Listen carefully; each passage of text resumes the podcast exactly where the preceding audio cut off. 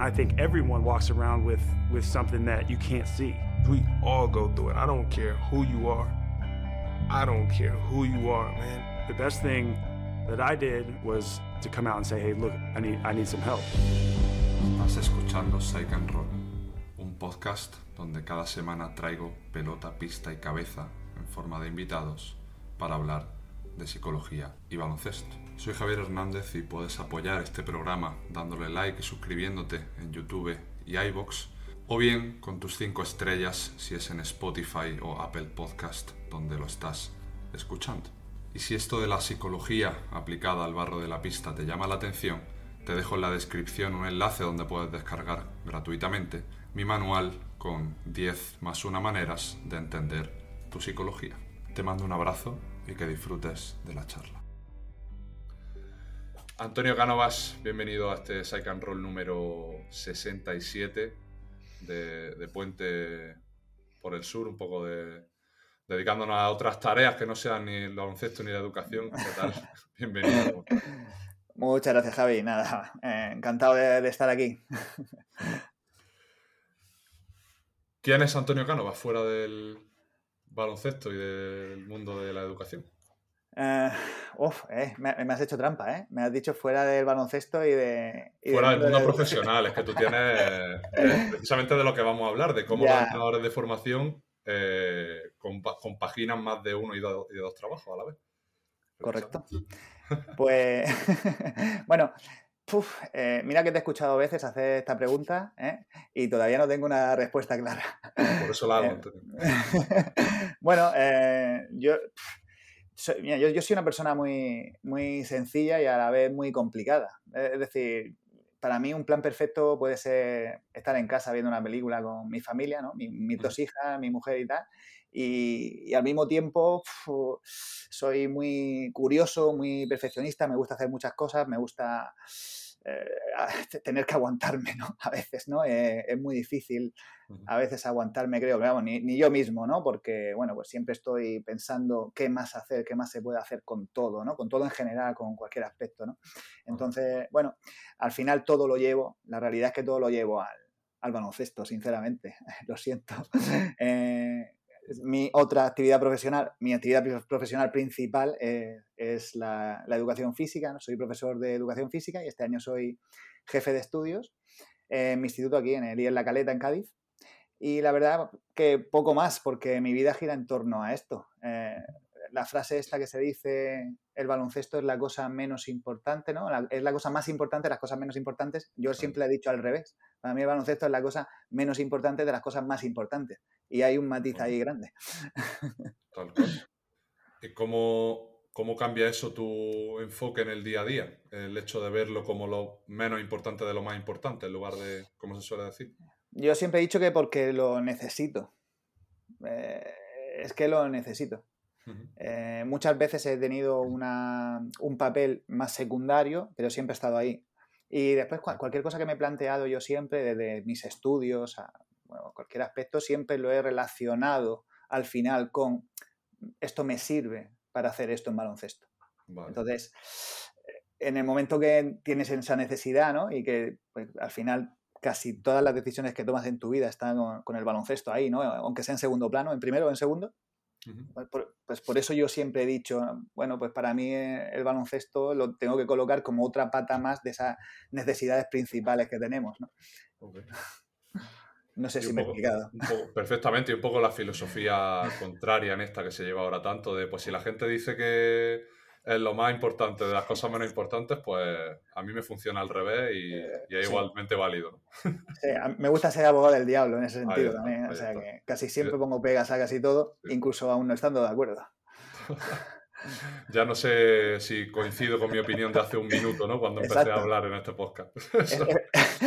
Eso me pasa mucho. A veces a también. algo que yo he escrito y digo, digo, ostras, estoy de acuerdo con este tío. Y lo he escrito yo, claro. Sí. Y, y, y, a veces lo contrario, ¿no? Es decir, no, esto yo no lo haría así. Y, y resulta que era un, un, post mío de hace un montón de tiempo. Digo, madre mía. Yeah. En fin, es lo que hay. ¿Cómo te chequeas, tío? Eh, a mí me parece súper interesante. Gente que, que, bueno, que al final estáis ahí al pie del cañón en la, en la, divulgación y un poco en el compartir. No tiene por qué ser siempre divulgar conocimiento, sino simplemente compartir desde un punto de vista genuino.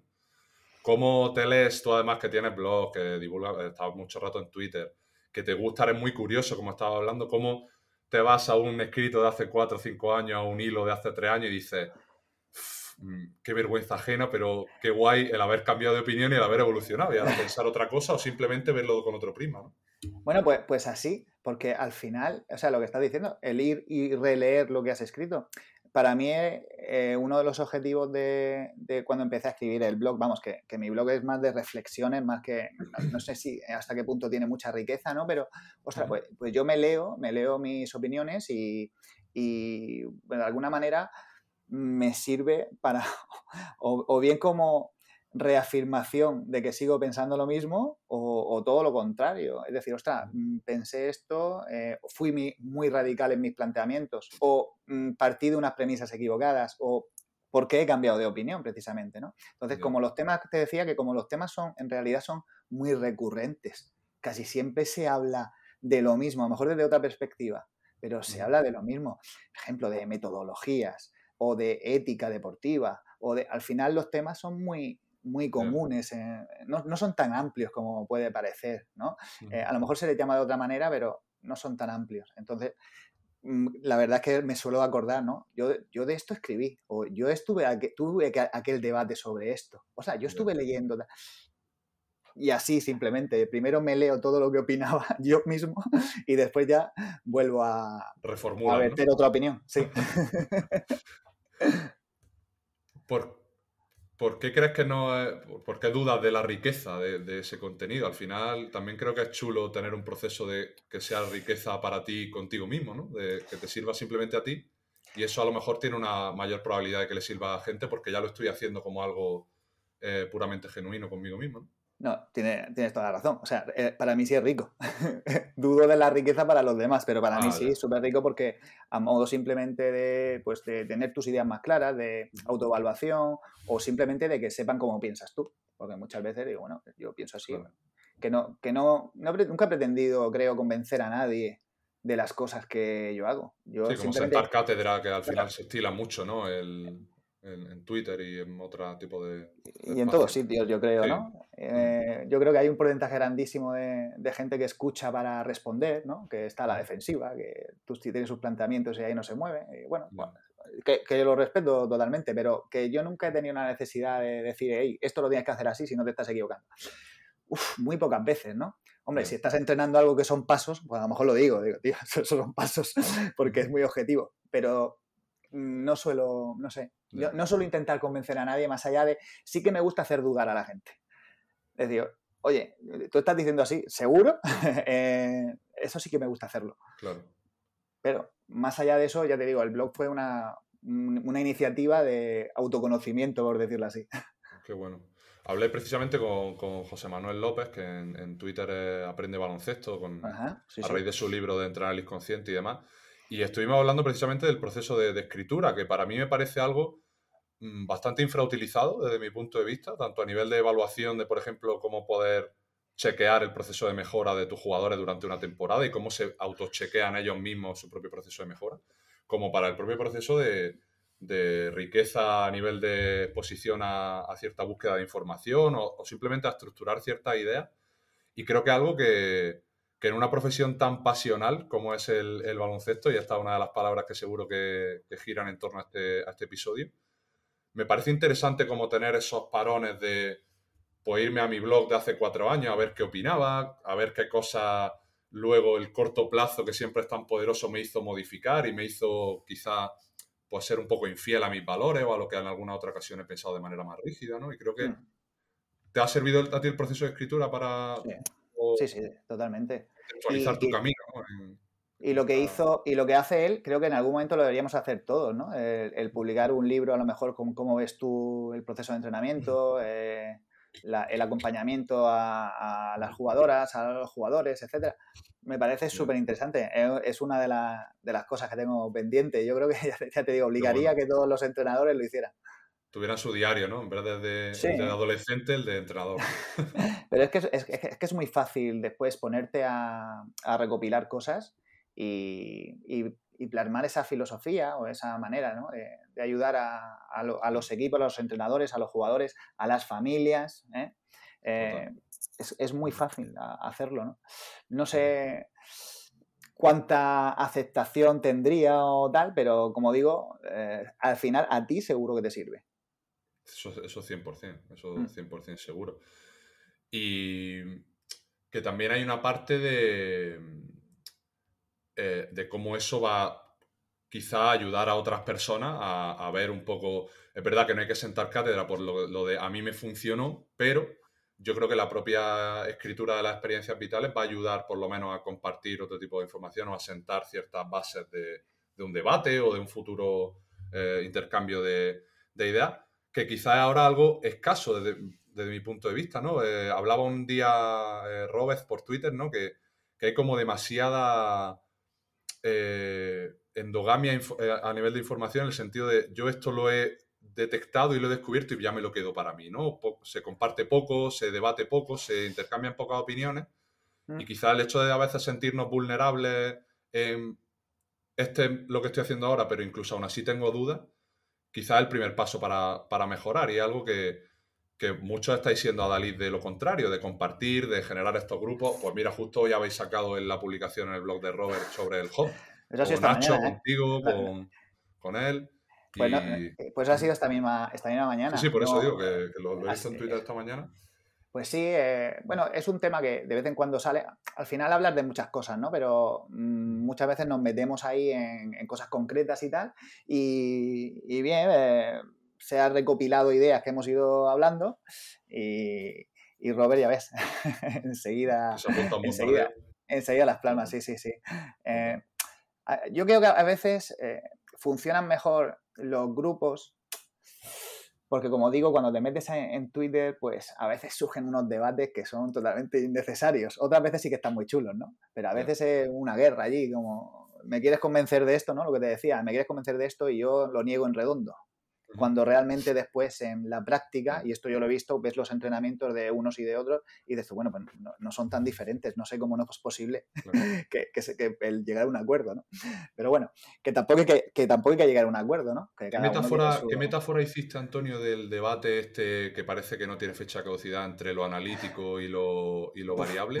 no lo sé. Hiciste una metáfora que, como que dijiste, entre comillas, que es un debate anticuado, porque al final ni los que, ni los que defienden una postura eh, van tan polares en el día a día a, adherirse a eso y viceversa, ¿no? Y hiciste una metáfora que ahora mismo se me ha olvidado, pero que fue totalmente, eh, totalmente acertada desde mi punto de vista. Al final Twitter te lleva un poco a eso, al compartir, pero desde el extremo.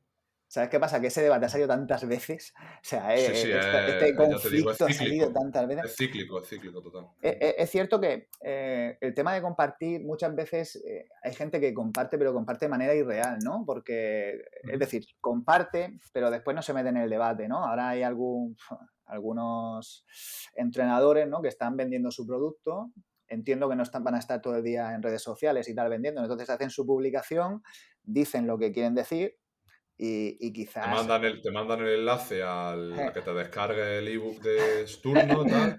Por ejemplo, ¿no? Y, realmente, tú, a mí me apetece, por ejemplo, debatir con ellos, ¿no? Para que, para que bueno, pues eso, para, que me argumenten por qué ese sistema y solamente ese sistema es el único válido, ¿no?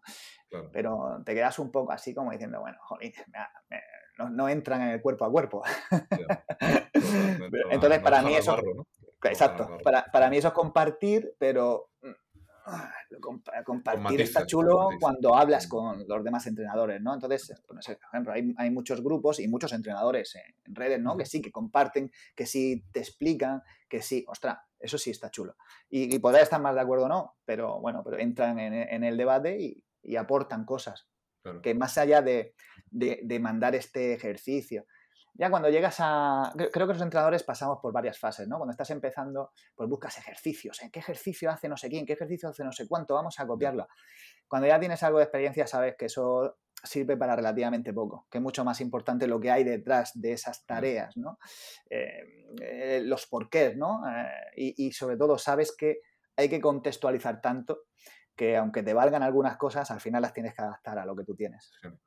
siempre. Entonces, ¿Qué, es lo que buscas tú ahora? Bueno, yo, estoy en un contexto muy, muy específico, ¿no? A mí, a mí siempre me ha gustado escuchar a todo el mundo, ver muchas cosas y, tal, y después eso adaptarlo, ¿no? Eh, eh, el otro día, por ejemplo, también hablábamos de, los entrenamientos eh, baby basket, ¿no? Ah, yo estoy en San Felipe Neri, que es el club deportivo de, aquí de Cádiz, del colegio San Felipe Neri. Entonces, al ser el club deportivo de un colegio, tenemos unas características especiales, ¿no? Entonces, yo este año, por ejemplo, que he diseñado unas tareas para babies en bloques, es decir, no, no, he diseñado sesiones al uso, sino que he, dividido la sesión en cinco, en cinco bloques, eh, juegos de imitación, eh, juegos aplicados, tarea específica, eso es como lo he llamado yo, ¿no?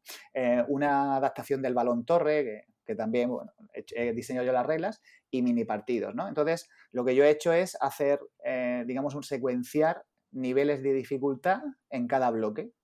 De manera que cada entrenador, o sea, yo he hecho, yo, yo he hecho el programa, ¿no? Entonces cada entrenador cuando lo aplica, pues va, cada día va aumentando de complejidad o no en función de lo que le demanda el grupo.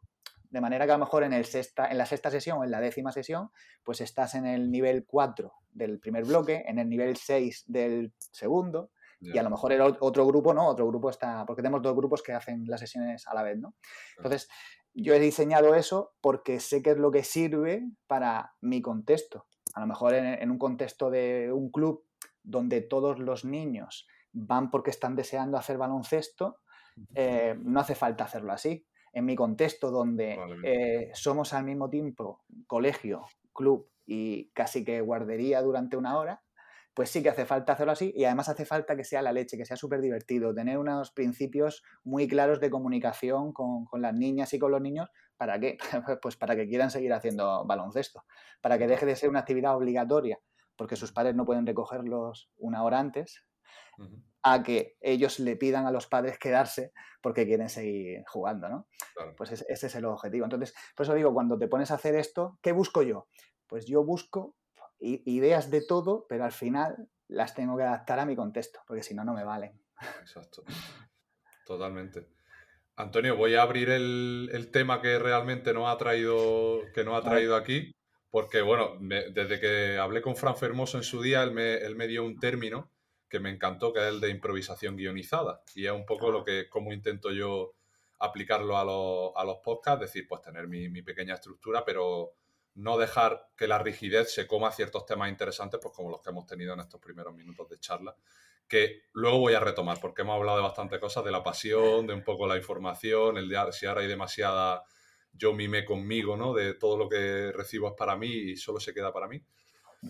Y vamos a empezar, ¿no? Porque tú compartiste una noticia que decía algo así como que el 52% de los artistas tenían que eh, verse obligados a, se veían obligados a, buscar un segundo trabajo, una segunda labor para subsistir, ¿no? Y tú lo reposteaste y pusiste el 99,9% de los entrenadores de formación tienen que tener hasta otro trabajo más o incluso dos para eh, subsistir, ¿no?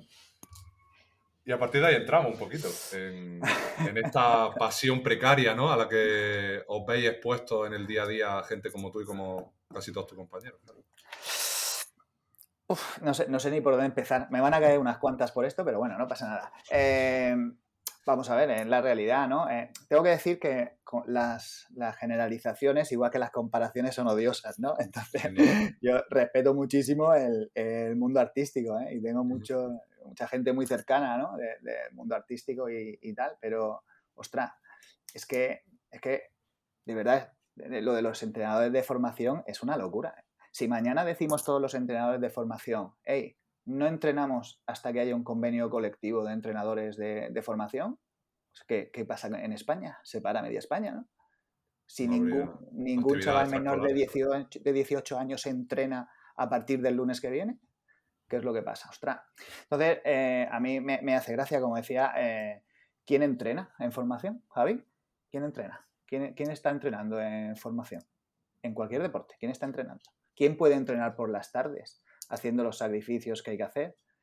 Eh, muchas veces pues son gente muy joven, ¿no? Gente que está estudiando, que tenga las tardes libres, gente de mi gremio, hay muchos docentes, especialmente profesores de educación física, ¿no? maestros de educación física, que, bueno, que sí, que, entrenan padres, ¿no? padres que tengan las tardes libres. Quiero decir que, ostras, pues son colectivos muy, muy concretos. Y ahora vamos aquí de la cuestión. Eh, ¿Es un trabajo entrenar en formación? Si es un trabajo, no puede ser voluntario. ¿No? No debería, claro. Claro. Entonces, eh, hay, hay, hay una problemática aquí legal que se quiso solucionar, pero no veo que se haya solucionado, ¿no? Eh, es decir, estamos hablando de, personas que trabajan con menores, a veces muy menores, por decirlo así, ¿no? y, y has puesto un ejemplo ahora, ¿no? Con el baby basket. Por claro, entonces les exigimos, les exigimos un nivel formativo mm, alto, vamos a decir medio alto, ¿vale? O sea, pues normal, porque tienen una responsabilidad brutal. Eh, y encima están haciendo una labor social que vamos a calificar de muy importante, como mínimo, ¿no? A todos los niveles, ¿sabes? Desde el punto de vista de la salud hasta, ostras. Y, estamos hablando de que hay clubes que, directamente mm, eh, consideran a los entrenadores como voluntarios y entonces no, no, pagan absolutamente nada, que se va por vocación, ¿no? O sea, se entrena por vocación y otros, pues eso, que, que se cobra pues eh, en conceptos mm, pues relativamente discutibles, ¿no? Como o beca o no sé qué, no sé cuánto. Hay gente que ni cobra. Hay gente que, hay gente que ni cobra. No sabía, ya ese extremo no lo, lo, he hay, hay, clubes que son voluntarios y que los entrenadores están encantados de serlo. Pero, pero no deja de estar al margen de la legalidad también. Porque si consideramos que es un trabajo, no puede ser voluntario. Entonces, eh, para mí esto es un, es un problema y, yo, yo, no tengo las soluciones, pero bueno, eh, pues ah, yo creo que hace falta voluntad para arreglar esto, ¿no? Mm, no sé, eh, no sé cuántas horas, cuántas horas yo, yo soy, a mí conmigo se meten mucho, ¿no? Porque yo me pongo a preparar un entrenamiento y yo puedo tardar, si el entrenamiento dura una hora y media, yo puedo tardar una hora y media en prepararlo no, no hace falta eh, llegar a esos extremos. Yo sé que soy muy, muy friki, como decía, yo soy muy perfeccionista y me gusta pensar en todo. Y yo una vez que escribo el ejercicio, lo que hago es imaginarme, eh, lo que, imaginarme al equipo haciéndolo. Qué guay. Y, veo, digo, ostras, esto no va a salir. No va a salir por la rotación esta no me gusta, ¿no? O ya me imagino dónde puede haber un problema, ¿no? Entonces apunto el, feedback que quiero dar, eh, etcétera, etcétera, ¿no? Entonces, claro, eso te lleva un tiempo, ¿no? Eh, es cierto que a, lo largo de la semana, pues bueno, como una tarea a lo mejor no salió el otro día, pues ya la tienes hecha para el día siguiente, ¿no? Y la modificas y tardas menos. Pero yo, mi primer entrenamiento semanal siempre es al menos tan largo, o sea, lo que tarde en prepararlo, tan largo como, como lo que va a durar el entrenamiento, ¿no? Vale estoy exagerando, eh, lo que te voy a decir ahora es una exageración, esto no, esto es verdad. lo, que lo, que es una exageración a lo mejor es el tiempo semanal dedicado por un entrenador, ¿no? vamos a pensar un equipo que entrena tres días a la semana, más o menos cuatro horas y media, ¿no? Más partido, ¿cuánto tiempo le ponemos al partido? Por ahí ponen una hora, y media, ¿no? Una hora y media partido para mí es muy poco, ¿no? Porque tienes que calentar, tienes que estar, tienes que no sé qué. Claro, cuando es fuera y tal. Vale, pues estamos hablando en mínimo, mínimo, mínimo, seis horas y media, siete horas a la semana, cuanto menos, ¿no? Si ponemos, no como yo, que tardo lo mismo que dura el partido, ¿no? O sea, o el, o el entrenamiento, ¿no? No vamos a decir 14 horas, pero podemos irnos por cada equipo a 10 horas. Vamos a decir, para hacer los cálculos fáciles, ¿no? Cada equipo le dedicas 10 horas a la semana mínimo, ¿no? Ostras, pues qué menos que un entrenador cobre 10 horas, ¿no? 10 horas semanales eh, y vamos a tener en cuenta, pues, por ejemplo, el salario mínimo interprofesional, ¿no? Pues, pues, mira, al final, con los cálculos y tal, el salario mínimo ahora está en 1.100 y pico, ¿no? Eh, en 12 pagas son 1.300 y pico. Estamos hablando que al final al mes, menos de 300 euros no debería cobrar un entrenador.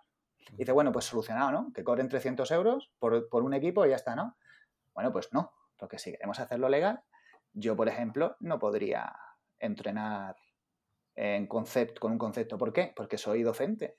Y entonces hay una ley de compatibilidad. Ostras.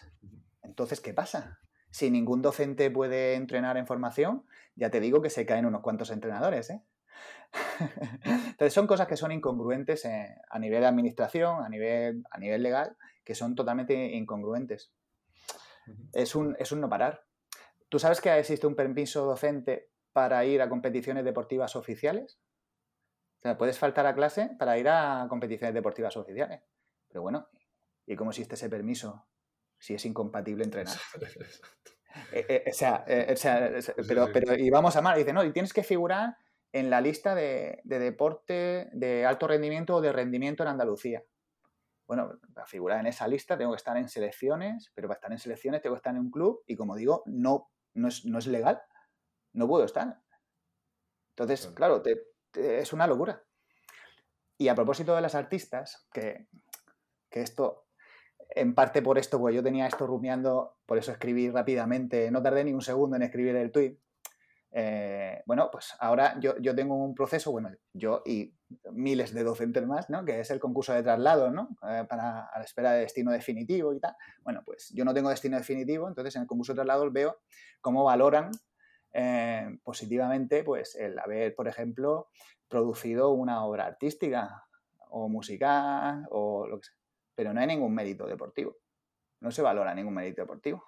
Mi pregunta es, ¿por, ¿por qué? ¿no? Claro y, más en mi especialidad, porque no se valora un mérito deportivo. Entonces, yo creo que es que eh, de momento no ha habido voluntad en que el deporte de formación eh, tenga la importancia que se merece, sinceramente, porque con voluntad, como digo, eh, puede haber muchas soluciones. Ahora, en enero se, ha salido el quinto convenio colectivo, si no me equivoco, de los monitores de gimnasio, que sí que está muy bien recogido, muy bien regulado y tal. Ostras, vale, está muy bien, ¿Para cuándo un convenio colectivo de entrenadores de formación?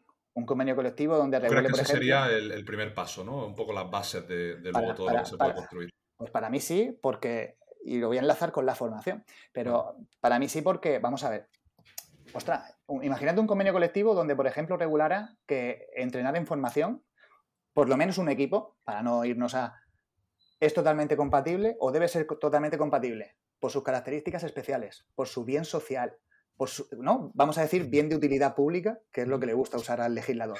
Ostras, mm, pues hacerlo compatible con el resto de actividades laborales, ¿no? Laborales. Hay funcionarios, ostras, los médicos, por ejemplo, pueden ejercer eh, como funcionarios y en, la empresa privada. ¿Por qué? Bueno, pues que es un bien de utilidad pública. Obviamente es un bien que, hace mucha falta, pero eh, ¿por qué los entrenadores de formación no? El deporte ahora es salud, hay receta deportiva incluso, ostras pues a lo mejor es el momento de subirse en la cresta de la ola y decir, hey, tenemos que hacer algo con los entrenadores de formación, porque si lo queremos hacerlo bien y queremos que todo sea legal y queremos que haya suficientes entrenadores, que cada vez cuesta más buscar entrenadores que se comprometan, etcétera, etcétera, o sea, pues vamos a hacerlo atractivo, porque un día se va a dar un golpe encima de la mesa y no va a haber entrenadores, y eso va a ser un problema. ¿no? Entonces, un convenio que regule, por ejemplo, eh, pues cualquier tipo de compatibilidad, incluso beneficios fiscales. Lo que no, lo que no puede ser es que un club de, barrio quiera hacerlo bien y, que no pueda pagar por los seguros sociales que se, se pagan. perdiendo, claro. Claro, es que es imposible. Es imposible. Es imposible. Entonces, entiendo que hay clubes que sí lo pueden hacer. Yo conozco muy pocos casos, pero sí que hay gente con contrato, todo, todo muy bien hecho. Sí, pero excepciones. Pero la gran mayoría no es esa. Y, sobre todo, ¿quién lo puede hacer? Pues clubes de canteras ACB, etcétera. Pero el clubes de canteras ACB hay muy pocos. Por las excepciones, los, que se salen de la norma. El grueso, no es, el grueso no es ese. Entonces, eso, ostras, pues eso es lo que a mí me, me gustaría ver. Y como digo, en ese convenio colectivo debería figurar, por ejemplo, la formación. Eh, la formación. Em, nosotros, voy a hablar de lo que conozco, ¿no? La formación en baloncesto. Yo creo que tú has dado clase, ¿no? En, los cursos de entrenador federativos. Ha, habido profesores, yo conozco profesores y a día de hoy, bueno, a día de hoy yo soy profesor de la Escuela Andaluza de Entrenadores, ¿no? De la federación y hay profesores yo soy el peor de todos, está claro, ¿no? Pero hay profesores magníficos, ¿no? La formación es, la formación es, es, creo que es buena, ¿no? Eh, y, y, cuando se quiso arreglar el tema de la formación para hacerla oficial, ostras, creo que empezamos la casa por el tejado, creo yo. Ah, mira, a, día de hoy yo puedo dar clase en, o sea, yo, puedo dar clase en el curso, en, un nivel 3, ¿no? Por formación y por experiencia, pero, por ejemplo, no se me convalida en ni, el, nivel 2. O sea, es una, es una, cosa que es una cosa que cuando te metes en estas cosas de la administración, eh, no, no, no, yo no tengo claro cómo, cómo realmente han, han, hecho las cosas. Ya digo, vamos a exigir una formación top, pero después eh, laboralmente estamos en un menos uno, ¿no? Entonces, bueno, pues, hay, algo aquí que falla, ¿no? Y como digo, ya yo, yo sería, tan feliz con que por lo menos surgiera esta iniciativa de arreglar el deporte de formación, de que haya un convenio colectivo para entrenadores, etcétera, y que y que la compatibilidad sea tan sencilla de hacer, ¿no? Es decir, oye, mira, tú si tienes otro trabajo, puedes ser entrenador de formación, aunque sea solo, sea un equipo. Si no tienes otro trabajo, bueno, pues entonces sí, entonces tiene que haber un contrato, etcétera, etcétera. No sé, yo por lo menos lo veo así. O sea, que haya siempre contrato, pero me refiero que los beneficios para un club de contratar a alguien que ya tiene trabajo, ¿sabes? No sea una carga. Ahí está. Que no, que, no te salga a cuenta tirar por el, eh, por los cerros de Úbeda, ¿no? Y meterte por el camino de, de no hacerlo legal ni nada de eso. Y, ya te digo que yo no soy experto, pero jolines, aquí hay gente que, que, sí que controla muchísimo y, y realmente por eso, por eso, siempre surgen las teorías conspiranoicas, ¿no? Si esto no se arregla es porque hay mucha gente que le interesa que no se arregle y tal. Yo suele ser, suelo ser bien pensado y yo creo realmente que, que a día de hoy, si no sale, es porque no se demanda claramente y nos voy a echar mucha culpa al, colectivo. Lo que pasa es que se juega, se juega con la vocación, se juega con que estamos trabajando con niñas y con niños pequeños que se van a quedar sin entrenadores. Ostras. Y estamos ahí, eh, estamos ahí. No, sé cómo arreglar esto. luego, Antonio, no sé si comparte este, este, punto de vista, pero creo que también nos creemos que muchas veces las redes sociales y todos los mensajes que por ahí se distribuyen, que parece que, están, que se están viralizando, que todo el mundo va, va de, nuestro, de nuestro lado, muchas veces lo asociamos a la realidad, cuando en este caso Twitter, que es una red social que tú y yo frecuentamos bastante, es el 1% de lo que luego... Y luego esto es lo que dices, ¿no? De que parece que pues, el apoyar a, yo qué sé, a los niños de Palestina poniendo un tweet, pues ya es como mi manera de, estar al tanto de, que mi carga mental y de ética, pues esté ya para el día de hoy esté subsanada, ¿no?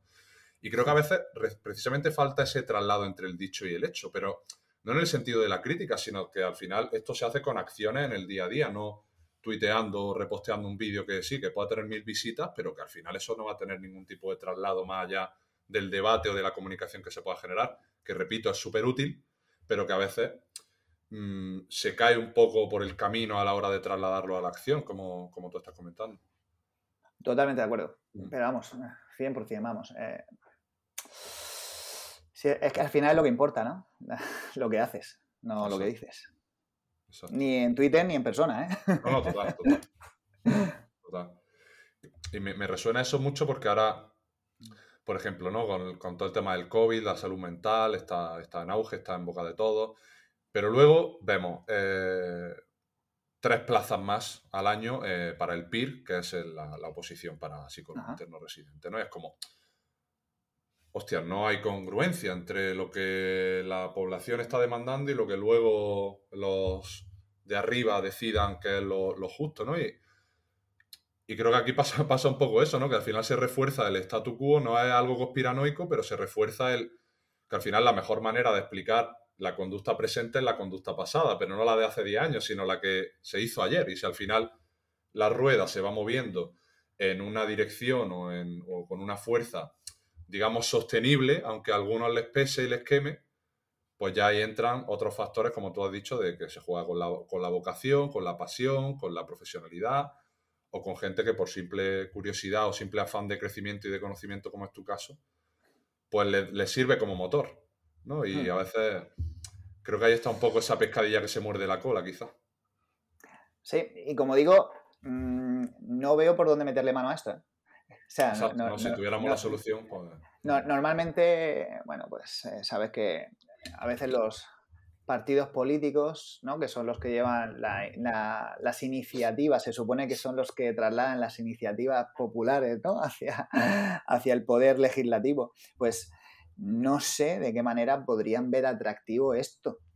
Para mí es muy atractivo, pero no sé si para, para los partidos políticos lo serán yo por mi parte, pues bueno, no, dejo de, es expresar mi preocupación y, mi sueño quizás, ¿no? Es decir, ostras, a quien, a quien puedo, ¿no? En, el círculo, pues, en, el que puedo decirlo. Pero realmente llevar esta iniciativa es muy complicada. Entiendo que sea complicada, pero es que hay que hacer algo, ¿no? Y dar un golpe encima de la mesa, como decía, bueno, me parece radical, pero oye, pues igual hay que hacerlo alguna vez, ¿eh? ¿Tú crees que parte de algo más sindicalista, ¿no? En ese aspecto, de por lo menos que haya un grupo de personas que, hagan por hablar o por comunicar este tipo de necesidades y que hagan un poco de asociación, ¿no? De, punta de lanza. Sí, pero como digo, somos un colectivo tan complicado, tan diverso. Por lo heterogéneo, ¿no? Claro. Muy heterogéneo y, con muchas condiciones diferentes en, de las diferentes comunidades autónomas. Aunque bueno, no estamos muy allá, ¿no? Porque al final, como digo, estos grupos ¿no? de, de, WhatsApp o, de, estas redes sociales eh, que, ¿no? que tejemos los entrenadores, pues al final somos cada uno de un sitio de España, ¿no? Y, más o menos, más o menos, estamos, todos los entrenadores de formación estamos más o menos igual, ¿no? Más o menos. Entonces, eh, quien puede vivir de entrenar en formación, pues está entrenando eh, tres, cuatro equipos ¿eh? y, casi todos de manera, pues, eh, pues eso, cobrando en concepto de beca, etcétera, etcétera. Y de ahí no se sale, ¿no? bueno, ¿se puede cambiar? lo, veo muy, lo veo muy difícil. Después cada comunidad autónoma, como sabes, pues se le suele tirar por su lado y algunas pues ni tiran, ni siquiera. O sea que... Yendo al tema del de, motor que mueve a, a toda esta gente como, como tú y como otros compañeros a, seguir haciendo esas cosas. Mm. Creo que mm, ahora se ha generado como una corriente algo injusta de individualizar el problema que hay más, más, arriba a, a, cuestión de, no, es que la gente que está llegando por detrás, los jóvenes solo quieren entrenar a tres equipos para sacarse un sobresueldo, pero ni se preparan los entrenamientos, ni están motivados por conocer más, ni tienen ganas ni energía por, por, ser, por dedicarse a, a, entrenar, ¿no? Recuerdo un artículo de, Francis Tomel, el actual entrenador de, de Estepona, hace dos años más que uno, diría, en el diario de Málaga, que tuvo bastante repercusión y crítica un poco negativa, digamos, porque individualizaba mucho el problema, ¿no? En el sentido de, si a ti te gusta entrenar, tienes que partirte la cara y dejarte los huevos, porque aunque te paguen 150 euros, es la única manera de crecer y demás. Y fue poco controversial en ese aspecto. no sé un poco qué, opinión tienes tú con, todo esto de que me suena un poco a lo de la generación de cristal, de que todo pasado fue mejor, pero que creo que precisamente hemos escarbado un poquito y a veces hay que mirar para arriba para ver dónde está el problema real y el foco. Mi, opinión con esto de la generación de cristalidad, mi opinión es que al final tú criticas aspectos eh, muy concretos que quizás te den la razón y pierdes un poco la perspectiva global. ¿no? Eh, yo, por, suerte, veo evolucionar a las generaciones, ¿no? Yo en el instituto, pues desde los, los 12 a los 18 años, ¿no? Y, en los equipos de baloncesto desde los 6, ¿no? Hasta los 18. Eh, llevo, pues, 22 años, ¿no? Viendo generaciones, ¿no? Y, lo que yo veo es que las generaciones de ahora son muchísimo mejores en muchísimas cosas y a lo mejor son muy diferentes en otras.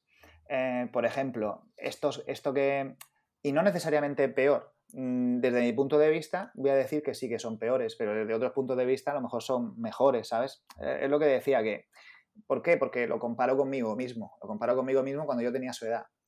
¿Es válida esa comparación? Bueno, pues, pues, es más válida o, es válida o no válida, pues dependiendo de lo que quieras. Si tú lo quieres comparar contigo mismo, pues vale, va, a ser válida para ti, pero no necesariamente es peor, ¿no? Entonces, ¿por qué? Mira, lo que decía, ¿por, qué es peor un niño que no quiere hacer un trabajo por 150 euros? Pues chicos, es que es normal, ¿sabes? Si es que si te pones ese objetivo, es, es normal, ¿no? Que no lo quiera hacer. Si es un disparate el que esté ahí 10 eh, horas mínimo o más, o 12 o 14 o 15 o 16 por, por 100 euros, por 150 euros o que le pidan que lo haga gratis, ojo. Entonces, eso es malo. Entonces, eh, lo, que dice Francis, yo lo compartí, lo compartí en el, en el fondo, ¿no? Digamos, eh, ostra, yo siempre he pedido, como director técnico, ¿no? en este caso, pues que, le, que fuéramos profesionales, profesionales sin cobrar como tales. ¿Sabes? Entonces, eh, yo lo entiendo, pero a veces es que sí, hasta injusto pedirlo. ¿Que fue, con, que fue una controversia grande? Vale, sí. Yo sé lo que quería decir. Yo en cuanto lo leí dije, a lo mejor yo no lo, a lo mejor no habría escrito así. Pero bueno, eh, ya te digo que en el, en el fondo pues, pues, pues tienes razón, ¿no? Porque, ostras, si quieres ser entrenador, que tienes que entrenar, ¿no? Yo sí que he visto eh, un problema que no sé, no sé si, si es real o es una, simplemente una sensación mía, que es el tema de, querer conseguir las cosas muy pronto, ¿no? Eh, em, y esto yo lo he notado incluso dando clase, ¿no? Es decir, el compromiso con la tarea para mí es, para mí es menor. En términos generales, ¿no? Después hay gente que es maravillosa, ¿no? Pero en términos para mí, el compromiso con la tarea es un poco menor. Pero vuelvo a lo mismo. Eh, ¿Has leído eh, los estudios estos sobre el rendimiento con el teléfono móvil? ¿Eh? ah, sí, el tema de la atención. entonces, claro, o sea, es que, es que viven en un mundo en el que no vivíamos nosotros. Es decir, el problema a lo mejor no son los niños, es todo lo que tiene alrededor, que obviamente al final repercute en ellos, ¿no? Entonces, me, me, mm, me, cuesta mucho hacer generalizaciones así en, en general, ¿no? O sea, generalización en general, me salgo. Eh, Quiero decir, claro, porque cuando me refiero a los niños tienen menos atención. Uf, pues no lo sé, ¿seguro? Igual son capaces de prestar atención a más cosas a la vez. No lo sé. Ahí sí es que recomiendo, voy a tirar para la tierra, que la gente se, suscriba o lea eh, la newsletter de Ramón Noguera, que es bueno, un psicólogo granadino que además tiene dos libros fantásticos, vaya por el tercero. Mm. Eh, y habla, está hablando, se está dedicando mucho ahora al tema de la atención, el uso de las tecnologías, cómo realmente es más una cuestión de contexto, más que el hecho de que nuestra atención y nuestra concentración hayan empeorado como tal a nivel fisiológico y psicológico. Totalmente de acuerdo. Está referenciando muchísimos estudios súper interesantes y pondré en las notas del episodio el enlace porque de verdad que es una, es una, maravilla. Pues mira, a eso me refería, que es que es una cuestión más de contexto, yo creo creo yo. Justo ayer, Antonio, y perdona que te corte, estuve, grabé con, Marta Martínez de Sport Coach, que vosotras tuvisteis el episodio de Mini que me estuve, me estuve escuchando y demás. Y precisamente estuvimos hablando de eso, ¿no? De esa crítica de, es que los niños todo el día con la maquinita, con el móvil, tal, distraído, y ya, y es como, puse el ejemplo un poco ya. Cabrón, que tú con tu edad no, tenías Tinder, ni tenías Instagram, ni tenías TikTok, que si no hubieras estado, hubieras caído en la misma, en la misma caja. De todas formas, para hacer de abogado del diablo conmigo mismo, ¿no? Eh, voy a decir que sí, que a mí es que me da igual el contexto. pero la realidad es que, pues, tienen ese problema. Derivado del contexto, vale, pero tienen ese problema. La realidad es que es un problema, exacto. Claro. Pues, el multitasking, pues pero un problema no solo para los niños, también para el trabajador. Yo como autónomo todas las mañanas me pongo a estar trabajando, estar haciendo cosas y mm, gestionar mi contexto de cara a que entrar en Twitter no sea algo reforzante todo el rato, porque si no estaría leyendo. Pues anda que no hay movidas en Twitter súper interesantes que me estaría leyendo toda la mañana. Y luego diría, hostia, pues mañana tomas por culo, ya me la he, ya me la he lanzado, claro. Pero yo cobro cuando hago cosas, no por estar mirando en Twitter, entonces no me sale a cuenta, ¿no? Efectivamente. Un poco, eso. Lo que pasa es que muchas veces hablamos de una edad sensible, ahí, que, que, se forjan muchas relaciones y a mí, sinceramente, eh, a mí me da pena cuando pasas por algún grupo de gente y, no se están ni mirando, ¿no? Están mirando al móvil solamente. Estamos hablando de que pues, yo vivo aquí en Cádiz, ¿no? Al lado de la playa y se reúnen se reúnen por las tardes, noches, ¿no? Imagínate allí a estar juntos y tal, y muchas veces es que es, horrible, ¿no? Lo que ves, ¿no? Pero bueno, como, dice una amiga, eh, hay que ver la juventud ahora, no como nosotros, ¿no? Que, que hacíamos tertulias literarias. es decir, que. Un poco. Que, cada uno tenemos nuestra, nuestra vida en todas las en todas las épocas eh, posibles. Y retomando el tema, Antonio, de, esa crítica a los que llegan un poco por detrás con el tema del afán por mejorar o el afán por hacerse un hueco en el entrenamiento de formación, veo sensaciones, ¿eh? obviamente estamos aquí para, para opinar también porque si no, no podríamos hablar de nada, como tú has dicho antes. Si no generalizáramos o no matizáramos tal, no podríamos hablar. Y veo dos extremos. El entrenador que se desvive y que es puramente vocacional desde joven el hecho de hacerse un hueco y de entrenar a niños, que le gusta y que al final pues acaba dedicándose a eso o incluso, por, en tu caso, acaba desarrollando una profesión educativa, más allá del baloncesto, en este caso como profesor. Y luego el extremo de, me gusta el baloncesto, bien porque lo he jugado, lo he visto, o tengo compañeros que el contexto me lo ha facilitado, y lo veo como una buena manera de, mientras estoy estudiando la carrera o mientras estoy en X o en Y sitio, pues sacarme un sobresueldo. Entonces mm. me cojo más equipos de la cuenta, voy un poco con la lengua afuera y voy un poco con sobreviviendo y, con y, al día a día. Y creo que se habla poco, hablaba el otro, ayer Ricky en las declaraciones de, dijo una frase que me flipó, que dijo, estoy aprendiendo a dibujar en gris. Y a mí me encanta porque es una manera de cómo el lenguaje también nos debe de servir para construir eh, zonas en nuestro bienestar alejadas del blanco y del negro, del 100% y del cero, del todo bien y del todo mal. ¿no? Hmm. Y creo que se ha perdido un poco la posibilidad de que, igual que ahora se habla tanto de que los jugadores que no florecen y que no explotan a los 18 lo pueden hacer a los 27, pero lo queremos ya, queremos a Luca, queremos a Ricky, queremos a Izan Almansa, queremos a toda esta gente, a Mario Sansuperi, queremos a toda esta gente ya. Y yo te pongo un ejemplo mío, Antonio, que es algo que no especialmente no me gusta. Yo estudié la carrera de psicología porque no me quedó otra. Y saqué un 6,2 de media y a mí la psicología me la pelaba, pero a unos niveles estratosféricos. Y luego fui forjando esa vocación y mírame ahora que yo no entendería mi vida sin, dedicarme a, a esto. Y creo que se pierde un poco la esperanza. Bien, sobrevaloramos a aquellos que vienen con la pasión de casa, que me parece lo que menos hay que trabajar, porque es como el jugador que nace con esa facilidad, de que tiene ese talento inicial. Decía Robert, las jugadoras más difíciles de entrenar no son aquellas, el mérito no está en, mejorar un 1% a aquella jugadora que ya viene con ciertas facilidades, sino a la jugadora que no tiene tantos recursos ni tiene tantas habilidades, subir un poco su suelo competitivo. Pues creo que en el mundo del entrenamiento me encuentro esos dos polos. O el jugador o el entrenador que se coge demasiado y que es un poco más por supervivencia, más que una pasión innata o interna. Y luego alguien como tú, por ejemplo, que ha vivido siempre de esa curiosidad que ha sido un poco la que ha ejercido su motor de movimiento. Yo, yo he visto más. Está claro que sí, pones dos extremos y tal, pero hay muchos más, ¿eh? claro, habría, más situaciones y más escenarios, está claro.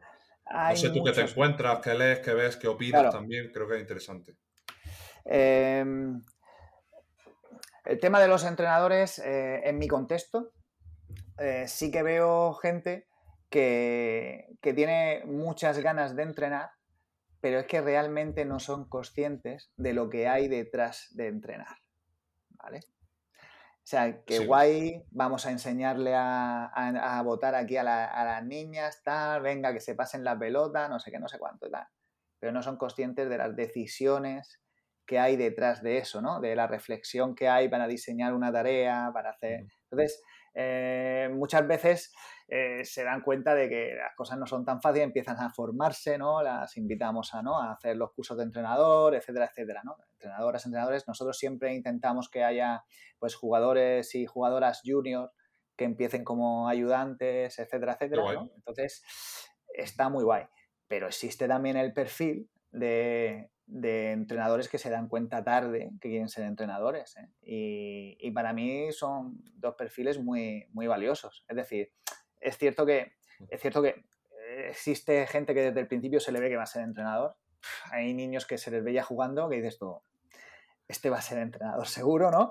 Eh, y, sí, sí, y otros que no, otros que, que, se van haciendo entrenadores con el tiempo. Y no tienen por qué ser unos mejores que otros, ¿eh? A mí lo que sí me gusta es que los entrenadores sean valientes, ¿no? Y que se me, ha, quedado a medias antes de, decirlo, ¿no? Hay, cuando llegas a entrenar, sí, cuando hablábamos de que cuando llegabas a entrenar, mucha, muchos, mucha gente quiere hacer cosas demasiado rápido, ¿no? Quiere, incluso gente que quiere ser, que tiene claro que quiere ser entrenador profesional, ¿no? Ostras, vale, tienes que formarte un montón, está claro que ese es tu objetivo, pero mm, para mí es importante que un entrenador conozca cuantas más categorías mejor, ¿no? Porque creo que, tiene un conocimiento más, profundo. A mí me pasó una vez en una charla eh, con entrenadores que, yo estaba explicando todos los contenidos y había gente que no entendía por qué un entrenador de, de preminis tenía que estar en, esa charla escuchando los, los, contenidos que había que trabajar en, junior y el entrenador junior no entendía por qué había que trabajar en preminis. madre mía, tío. Problema de base ya, para empezar. claro, tío, ¿cómo, ¿cómo, no lo vas? Sí, sí, para mí lo más bonito que hay es estar entrenando en junior y decir, y que me venga el frase y decir, no, esto, esto hay que plantearlo diferente desde el premini para, para que lleguen los jugadores de una manera, ¿no? y al revés, ¿no? Estar en premini y estar con...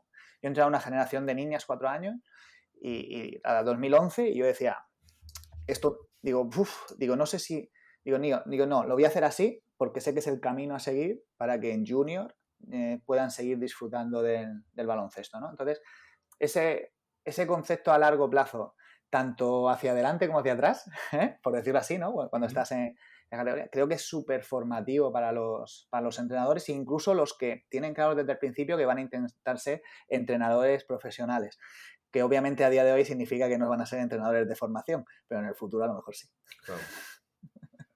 ¿A eso te refieres, es tu concepto de tu conceptualización de la valentía? De, sí, porque hay gente que no se atreve a, entrenar en categorías pequeñas. Y, te lo dicen así, ¿no? Es que no, no, lo, que, lo que pasa es que tienes que lanzarte que no se atreven o que lo ven como algo más eh, que no tiene tanto caché. Existe, existen los dos perfiles. Existen los dos perfiles. Pero, pero yo lo que yo me encuentro es que en su gran mayoría es que les dan, o sea, no, es que no se atrevan, sí, es que no se atreven, ¿no? Pero las razones pueden ser pues que a lo mejor piensen que no van a comunicar bien o yo qué sé, ¿no? Cualquier cosa. Pero, como digo, hay que lanzarse. Si lo, lo normal es que después las niñas y los niños te adoren eso es lo normal, ¿sabes? Y muchas veces yo creo que, tienen, que falta un poco de, esa valentía, es decir, bueno, pues venga, voy a coger el equipo premini o los babies o lo que sea y voy a cumplir con los objetivos de la temporada, que son este, este este y este. Venga, vamos para allá.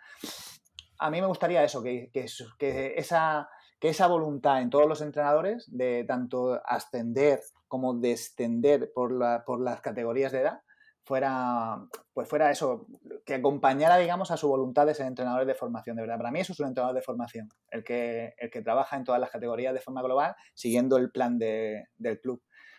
Eso a veces, precisamente de eso te quería hablar, es una cuestión de, cómo el club facilita esa, esa liana, ¿no? Entre, entre los equipos de arriba y los de abajo, entiendo. Es una cuestión de club, sí, pero es una cuestión también de, de voluntad individual. Es decir, si tienes los entrenadores y no quieren, ¿tú qué haces? ¿Coges un látigo y los obligas? No, no. Es decir, eh, es complicado si no tienes entrenadores, ¿no? Eh, al final, o yo, por ejemplo, cuando he sido director técnico, mm, tú quieres que los entrenadores yo, yo, para mí, yo siempre me lo tomaba como que, como que, yo tenía una responsabilidad con los entrenadores. Y mi responsabilidad era que fueran lo mejor, los mejores entrenadores posibles. ¿Vale? Para mí la figura de entrenador es fundamental. La gente dice, no, el baloncesto pertenece a los jugadores. ¿Vale? Sí y no. ¿Vale? Porque los entrenadores están formando a, los jugadores. Entonces, un, entrenador va a formar a cientos de jugadores. Ostras, un entrenador es muy importante. Porque a lo largo de su vida va a formar a cientos y cientos de jugadores. O sea, este entrenador es la clave. El entrenador es la clave. El baloncesto será de los jugadores, pero que la clave es de los entrenadores. Sin duda. Entonces, eh, un entrenador puede hacer que, un niño se enganche al baloncesto toda la vida y que se desenganche. Entonces, eh, como digo, yo siempre me tomaba la responsabilidad de decir, ostras, yo quiero que los entrenadores sean lo mejor posible, ¿vale? Y para que sean lo mejor posible, yo creo que, primero, tienen que estar, tienen que tener los medios adecuados para trabajar y tienen que estar eh, contentos en lo que, con lo que están haciendo. Entonces, yo lo, lo, tengo que intentar convencer para que lo que es mejor para él, él lo vea así también. Si no lo ve así, e, es un pequeño fracaso mío. Pero al final necesito que él esté eh, donde quiera estar. Claro, ahí a lo, que, a lo que quería llegar, a la cuestión del convencimiento, que creo que muchas veces dejamos a la fuerza de voluntad o al querer aspectos que muchas veces son modificables y se intentan un poco, y mientras hablaba se me ocurrió un ejemplo, pues mira, no es lo mismo decirle a, los entrenadores, no, es importante que vayáis a ver a vuestros compañeros de club entrenar en otras categorías que decirle, oye, pues mm, vamos a generar una especie de documento donde vayáis a ver cada uno una vez al mes, por ejemplo, a vuestros compañeros de, club entrenar en otras categorías y vuestra tarea sería adaptar uno de los ejercicios que plantea ese entrenador a tu, a tu propia categoría, para luego en esas reuniones trimestrales, bimensuales o ya lo que cada club genere, pues compartir ese tipo de ideas. Me refiero que es una manera de modificar el contexto para hacer más apetecible esa fuerza de voluntad que muchas veces esperamos de manera ilusoria que aparezca. Y a veces hay que, como pues, tú decías, ¿no? De tomarse esa responsabilidad también de que haya más niños que se enganchen al baloncesto de los que quieran desaprender, porque esos entrenadores y esos formadores están mejor entrenados, valga la redundancia. Pues mira, en, San Felipe Neri esa, esa dinámica, no es, no es, exactamente la misma dinámica, pero el programa este que te hablaba al principio de los babies, ¿vale? Eh, exacto, pues hasta eh, en, en, San Felipe Neri lo que se hace es que los babies pasan por eh, cinco deportes, ¿vale? Al año. No hacen un deporte solamente. es lo que le llamamos escuelas rotativas, ¿no? Entonces hacen, vamos a decir, un par de meses cada deporte. En verdad es un poco menos, 12 semanas, ¿vale? De hecho, cada, vez, perdón Antonio, cada vez se habla más de los peligros de la especialización temprana de los, niños. Y, y, esto sigue siendo muy pronto, pero bueno, nosotros no nos podemos quejar porque allí en, el club deportivo eh, hasta sexto de primaria hay un índice de, de, niños que hacen dos deportes muy alto. Qué bueno. ¿vale? Muy alto. Entonces, por ahí vamos, vamos bien. Pero, pero lo que funciona especialmente bien es lo de primero y segundo de primaria, ¿no? Que son los babies que pasan por baloncesto, balonmano, fútbol, voleibol y atletismo. ¿vale? Van, van rotando de, deporte. Entonces, hasta este año, por primera vez, yo, el año pasado ya eh, fue una propuesta que, hicimos que las escuelas rotativas los, hacían las hacían monitores, ¿no? O sea, no es lo mismo los monitores mm, que, ojo, que hacían cosas que están muy bien y tal, pero claro, eh, no es lo mismo que eh, los cogiéramos los entrenadores de baloncesto. Entonces, la sección de baloncesto dijimos, hey, las escuelas rotativas, los 12, las 12 sesiones de baloncesto las vamos a hacer nosotros. No por nada, no porque lo vayamos a hacer mejor, que obviamente se hace un poco más de baloncesto y no tantos juegos generales para entretener, eh, sino eh, que ya formamos, digamos, una base de, de fundamentos y los niños y las niñas ya conocen a los entrenadores de la sección para cuando tengan que elegir deporte en tercero de primaria y eh, a cada clase le ha, la ha entrenado un entrenador o una entrenadora diferente.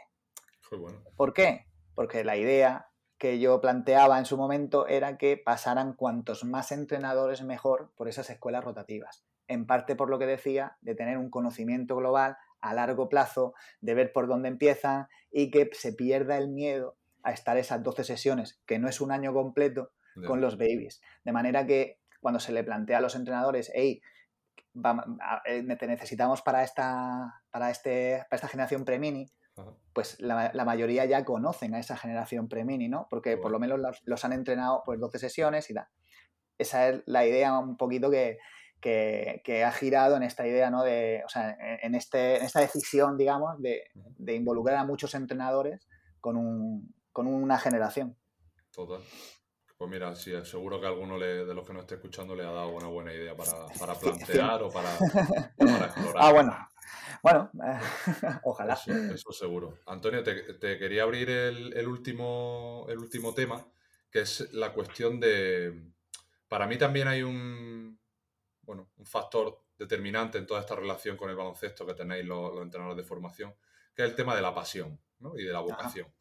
Muchas veces en, el dedicarse al deporte de una manera o de otra, entrenador de formación, entrenador profesional, jugador profesional, jugador de formación, amateur, etc., eh, conlleva mucho el, hecho de, de repente, algo que era tu hobby, tu pasión, lo que hacías en horas extraescolares, lo que hacías con tus amigos, lo que compartías con compañeros, se acaba convirtiendo en una manera u otra en tu profesión.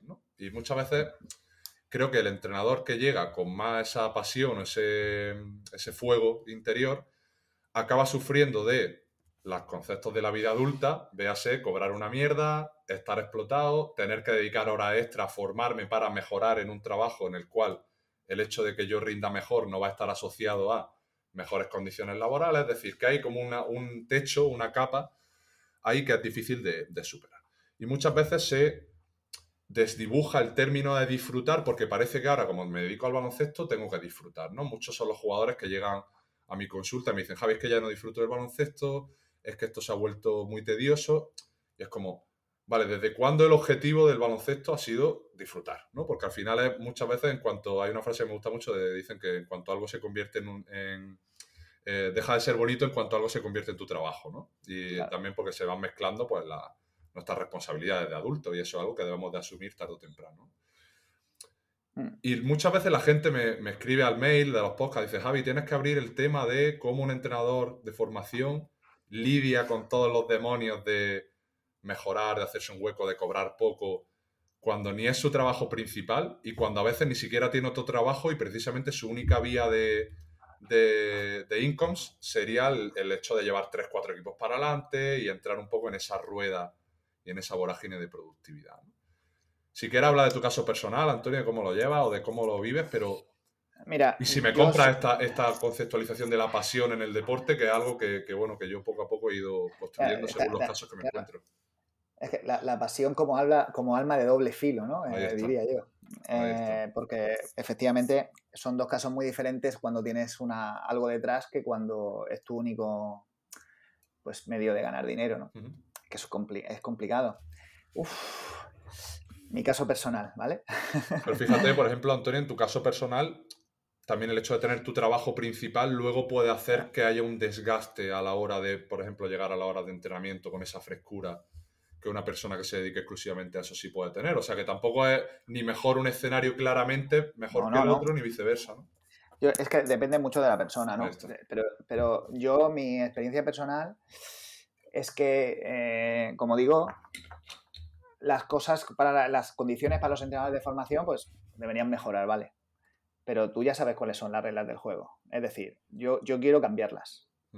Entonces, mi consejo siempre es que, hay que formarse lo máximo posible y tienes que tener, tienes que tener un plan B. Siempre tienes que tener un plan B. Eh, yo, mis alumnos de los cursos de entrenador me odiarán, seguro, ¿eh? porque cuando preparamos un partido, pues yo siempre uso una herramienta de Chema Buceta, ¿no? que es el diseñar los objetivos del partido ¿no? y preparar un plan A, prever posibles dificultades a ese plan A y un plan B. ¿vale?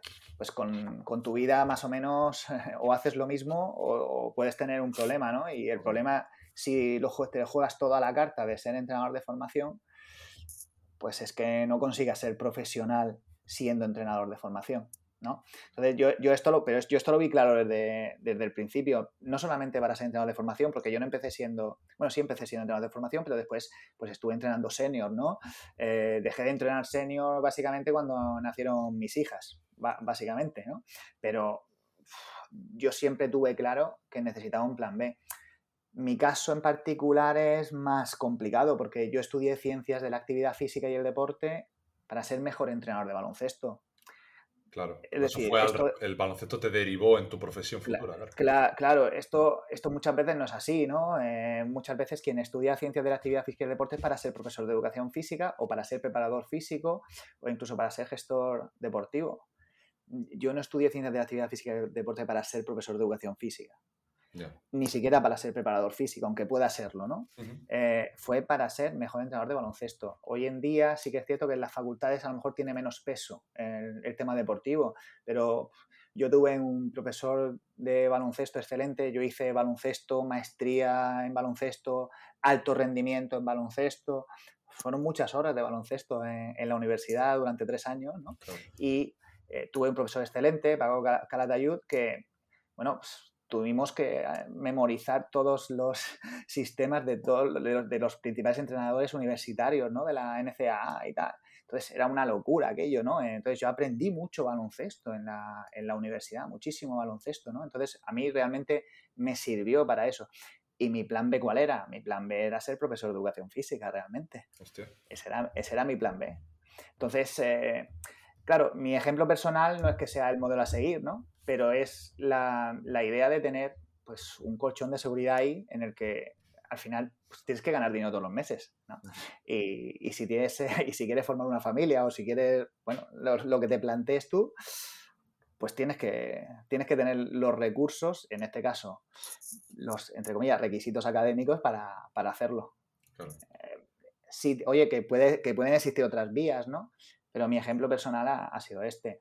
Yo hice el máster de psicología deportiva también pues, pues, por curiosidad, por formación y porque me servía para el baloncesto, como te decía, como te decía anteriormente. Yo estudié inglés, ¿por qué? Pues bueno, porque el inglés te da una posibilidad de, sí, de dar clase en bilingüe, etcétera, etcétera, ¿no? Y te abre una posibilidad laboral, pero al mismo tiempo me servía para el baloncesto. O sea, todo lo que yo he hecho siempre ha tenido esa doble vía de decir, bueno, o esto o lo otro. Me sirve para las dos cosas. Ese es mi, ese es mi ejemplo personal y, lo que yo tengo que recomendar, ¿eh? y que lo que hagas, eh, hazlo con vista que te pueda, que te pueda valer. Y después luchar por, claro, luchar a, tope, eh, pero que uno, no se hace entrenador, uno no tiene éxito, mm, o sea, con suerte. Esto, esto no lo puede pensar nadie. Tú te tienes que sentar aquí, diseñar entrenamientos de la hostia y estar más tiempo que yo diseñando entrenamientos y de verdad quieres ser un grandísimo entrenador. Tienes que dedicarle mucho tiempo, tienes que ver muchos entrenamientos, tienes que hablar con mucha gente, tienes que ver muchos partidos y tienes que reflexionar sobre ellos. No vas a ir de pronto, no por entrenar cuatro equipos, vas a entrenar mejor. ¿Sabes? Puedes hacerlo mal en los cuatro. Entonces hace falta sentarse, reflexionar, eh, escribir sobre, sobre ello, hacen falta muchas cosas, o hablar simplemente sobre ello, ¿no? Es decir, por ejemplo, un, podcast, ¿qué tal? ¿Cómo, tú, ¿Cómo te ves? ¿Eres mejor ahora eh, llevando el podcast que al principio? Mucho mejor. Sí, que no Tiene, sí que no tiene vuelta de hoja. Dímelo tú, que me llevas escuchando desde, desde el Haya también. correcto, correcto. Acepto, el feedback, acepto el feedback externo. Pues sí, pues, pues te tengo que decir, pues muchísimo mejor, claro que sí, pero a ver, mejor entre comillas, ¿no? Más eh, fluido, más, ostras, claro, normal, es que es normal, que ese es el proceso natural, ¿no? De, de cuando cuanto más haces una cosa, cuanto mejor. Mira, hace muchos años ya, hace cuatro o cinco años, una generación de clase me regaló una camiseta que me la tenía que haber puesto, que ponía eh, no me sale todavía. Porque cuando, cuando ah, yo mandaba una actividad, mandaba una tarea, mandaba yo hacer cierta habilidad, estaban cansados de escucharme porque de su boca los alumnos, la mayoría del alumnado, siempre decía, es que no me sale. yo siempre decía, todavía. ¿No? por dándoles esa temporalidad a, lo que tanto los jugadores, las jugadoras, como los alumnos, todos hacen lo mismo. No me sale. normal, si es el primer día que lo hacemos, no te sale todavía. Ya te saldrá. Continúa. Es que esto no me sale. Y a lo mejor al minuto ya le sale, pero necesitan verbalizar que no les sale. A mí no me cuenten historias, no te sale todavía. Entonces me regalaron esa camiseta que la tengo, la tengo todavía guardada y le tengo mucho cariño. Porque es algo que repito mucho, no te sale todavía. Es que hay que seguir trabajando, es que y, una cosa muy importante, chicos, si estás haciendo lo mismo todas las veces, prueba otra cosa. ¿Cómo te va a salir? ¿Cómo te va a salir si estás repitiendo otra vez una y otra vez el mismo error y estás probando la misma solución? Vamos a ver lo que pasa aquí, vamos a darle una vuelta y a ver cómo te puede salir de otra manera. Total. Esta es la historia. ¿En qué momento te encuentras tú ahora? Con creo que es una cuestión chula también el, el saber cuándo dejar en el cajón a la, pasión, ¿no? Por, mejorar, por, ser mejor entrenador, sobre todo. Entiendo que tú estás ya en un punto donde el propio hecho de investigar, de explorar y de entrenar ya refuerza la propia conducta de, seguir haciéndolo en el futuro y que no es una cuestión económica ni mucho menos lo que a ti te mueve ahora mismo el, tema del entrenamiento, ¿no? Pero ¿cómo ha ido Siempre has dicho que eras muy curioso y demás, pero ¿cómo construyes también tus timing de que no sea baloncesto 24/7 y de también sanearte un poco, porque al final estamos como muy dentro de nuestras cabezas cuando algo nos mueve tanto y de una manera tan genuina. Y, creo que eso también es algo con lo que tiene que lidiar el entrenador, ¿no? Con el suficiente, con el, oye, haría cosas mejor, pero estoy, o no me sale todavía, pero estoy contento con lo que he hecho hoy, con las herramientas que he tenido. Mm. A ver, eh, esto, es un problema mío, pero, pero sí, yo, yo, siempre tengo la sensación de que esto lo debería haber hecho mejor. Eh, disfruto poco con las cosas que a lo mejor me salen bien. ¿Sabes? ¿Por qué? Pues porque pienso que pienso que hay cosas que hay que arreglar y, las quiero arreglar ya. Obviamente no puedo, ¿no? Pero tengo eso, esa sensación de decir, ostras, debería, debería hacer esto, esto, esto, o recomendar esto y lo otro a veces he tenido que callarme la boca, ¿no? Para dejar que otras personas a lo mejor eh, se choquen con el problema, no porque quiera, en parte porque quiera ver que cómo lo solucionan ellos y en parte porque hasta que no se encuentran con ese problema, pues no van a, no van a tener una idea genuina de cómo intentar solucionarlo y no van a poder hablar conmigo, digamos, en las mismas condiciones. Es decir, si yo les digo ya de principio, oye, creo que se debería hacer esto, ya, ya los estoy dirigiendo hacia un lugar. Por ejemplo, imagínate que tú ves algo en un equipo ¿no? de jugadores que a lo mejor necesitarían hacer una cosa, incluso generaciones que tú has entrenado, pues prefiero que los vea tu entrenador y después hablar, ¿no? Antes de, antes de tal. Mm. Pero me decía fuera del baloncesto, tengo un problema, ¿eh? Es que yo lo relaciono todo con el baloncesto, es que yo me pongo a ver una serie y, y digo, ostras, esto tiene una aplicación en cuanto a relaciones sociales. Es que esto tiene aplicación física. Bueno, cuando es algo físico me sale solo, ¿no? Porque yo veo a la gente andando por la calle y me voy fijando si hacen el valgo de rodillas o si apoyas. Entonces, ahí hay una deformación profesional importante. bueno, que no, no, es algo con lo que te cueste convivir, sino que simplemente forma parte de ti. Lo has dicho tú al principio del episodio. Sí, sí, por eso te digo que es que no, yo... Lo menos importante de lo más importante. Así, ahí estamos. Ahí, ahí, estamos, ahí estamos. Entonces, a mí me, ojo, a lo mejor he llegado a pensar que me gustaría no ser así, ¿eh? Pero ahora mismo estoy en un punto, me preguntaban en qué punto estoy. Pues ahora mismo estoy en un punto en el que fluyo no me planteo nada en absoluto. Yo estoy pensando que el año que viene, pues seguramente cogeré una generación pequeña y estaré unos años y intentaré hacerlo mejor que la última vez que estuve. Tengo todo anotado, yo tengo todos mis entrenamientos registrados y tal, y tengo un montón de ideas para mejorar con respecto a lo que ya hice, y eso intentaré, eh, con el objetivo de que sigan jugando a baloncesto todo el tiempo que quieran es que esto es un, es, es un grandísimo objetivo. Yo sé que cuando te planteas esto, dices, ostras, que, que una niña venga ahora con 24 o 25 años, venga a darme un abrazo, un abrazo y que siga jugando a baloncesto después de haber acabado la carrera y tal, ostras, esto es una sensación maravillosa. Eso es, es, lo mejor que hay. Ningún campeonato que haya ganado y tal. Eso es lo que, te mueve, lo que te mueve realmente, ese factor personal. Lo que nos mueve, me, refiero, nos mueve a todos, yo creo, un poco. Claro, mira, todo el que haya entrenado en categorías pequeñas, y hablo, y cuando digo pequeñas me refiero preminis, ¿no? Y tal, eh, preminis, minis, eh, la, cara con la que te mira, con, ilusión, ¿no? Cuando de verdad estás logrando transmitirle lo bonito que es el, juego, ostras, eso, es, eso es una sensación tremenda, ¿no? Entonces, a mí me da mucha pena que haya entrenadores que no la vivan. por eso persigo que, por eso persigo que la vivan, porque les va a hacer mejores entrenadores en, en el futuro en cualquier categoría. ¿eh? Mira Celta de Vigo, por ejemplo, Robert lo comentaba.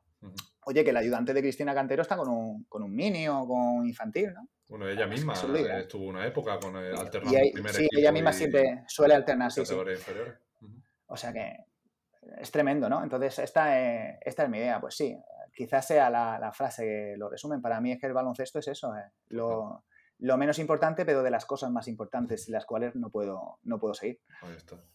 Pues Antonio, mm, para mí ha sido un placer indagar un poquito en, esa, en ese mantra tuyo que me ha encantado. De, al final lo hemos hilado y lo hemos cerrado todo en esa, en esa frase, en la cual yo como punto así pilares fundamentales eh, hablaría de esa valentía que mencionaba a la hora de tomar decisiones. A veces para forjar la pasión hay que hacer acciones que vayan en la línea de que algo me guste, de que algo me interese más.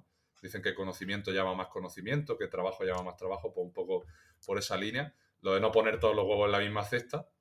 Y por último, eh, lo que hemos hablado de, la pasión, de también pues saber que, por el hecho de que tengan, tengamos malos días o haya esa sensación a veces de inconformidad patológica que le llamo yo, el hecho de nunca ver nada suficiente, no significa que no se esté disfrutando o que se esté viviendo una pasión quizá más intoxicada, sino que simplemente pues nuestra manera de vincularnos con, el, con la vida adulta. Así que ha sido un placer escucharte, la verdad, me lo he pasado, me lo he pasado genial y espero que haya sido recíproco tu expectativa después de estar tantos episodios al otro lado, el hecho de haber venido aquí a cerrarlo y te dejo el micrófono abierto para que chapes este Psych and Roll número 67. Pues nada, hombre, muchas gracias Javi por invitarme, para mí también ha sido un placer, me alegro de, de haberme pasado por aquí, porque ya te digo, yo, yo te, te admiro ¿no? por, por, la iniciativa y, y, mi más sincera enhorabuena por, por, lo que estás movilizando ¿no? y por todas las personas que ya has entrevistado, que con la, es, un, es un disfrute y una recomendación absoluta ¿no? en, en, cada curso de entrenador, en cada charla con entrenadores, el que, el que se haga, se suscriban a, a tu podcast. Never be ashamed of wanting to be a better you. Period.